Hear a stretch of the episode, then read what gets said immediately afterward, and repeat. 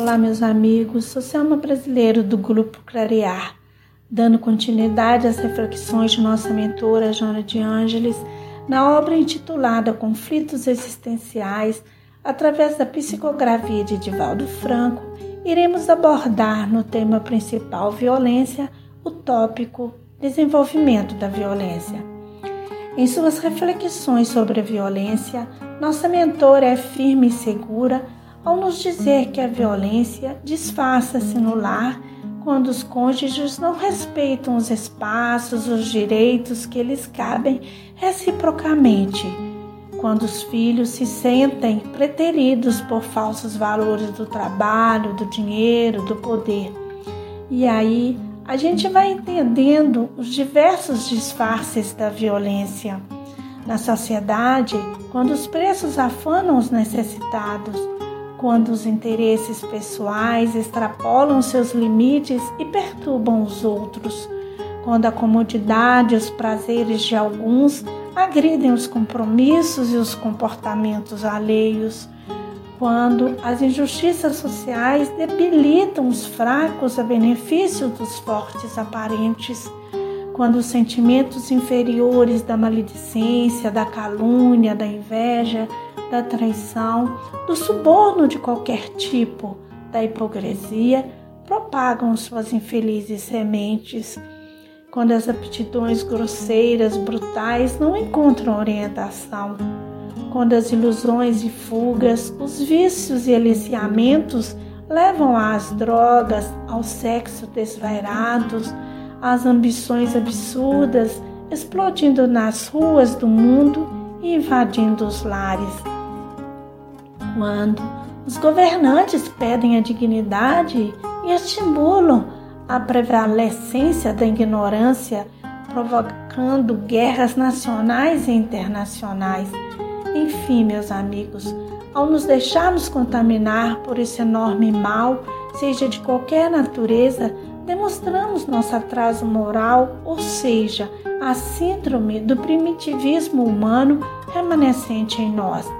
Na obra Após a Tempestade, quinta edição, página 90, em relação à reação e consequências da violência, Joana é explícita ao dizer, abre aspas, quando alguém reage revidando contra o agressor, passa a sintonizar com ele, mantendo ambos estreita e perniciosa interdependência psíquica, em desditoso comércio mental de ódio dissolvente que termina por subjugá-los sem reversão. Fecha aspas. Enriquecendo nossa reflexão sobre o tema a violência, na obra Leis Morais da Vida, páginas 111 a 113, Joana nos fala sobre agressividade no lar. Ela ressalta que o agressor deve ser examinado como alguém perturbado em si mesmo, em lamentável processo de agravamento. Apesar disso, merece tratamento a agressividade que procede do espírito cujos germes o contaminam em decorrência da predominância dos instintos materiais que o governam e dominam. Por ser um problema sério, exige cuidados especiais.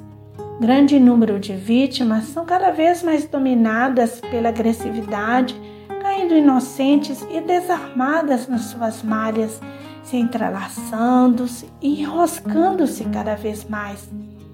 Sabedores somos que vários fatores externos contribuam para que ocorram distúrbios neurológicos, causadores de reações perturbantes, sempre geradoras de agressividade naqueles que possivelmente são violentos.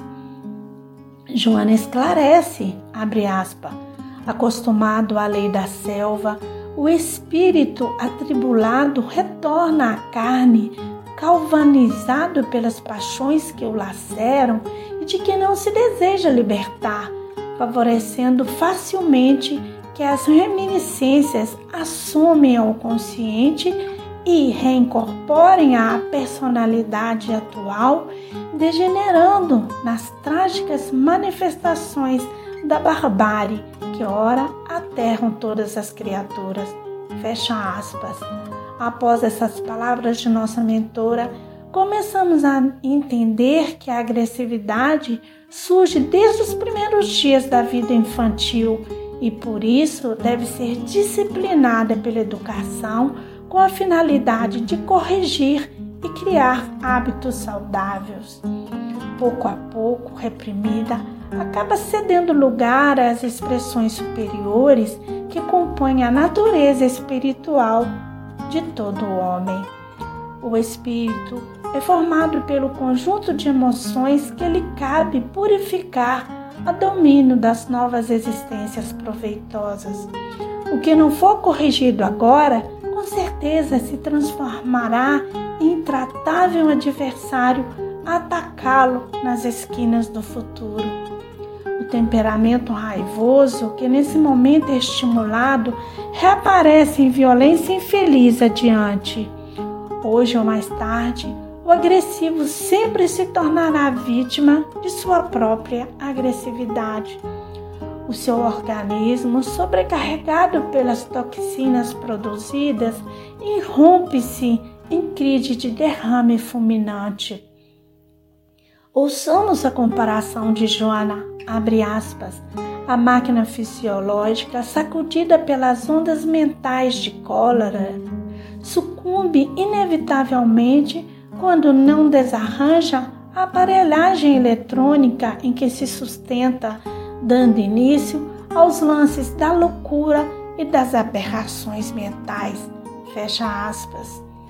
De outra maneira, o agressivo, ao gerar ódio em volta de si, atrai outros violentos com os quais também entra em choque, padecendo por fim as consequências dos abusos violentos que se permite.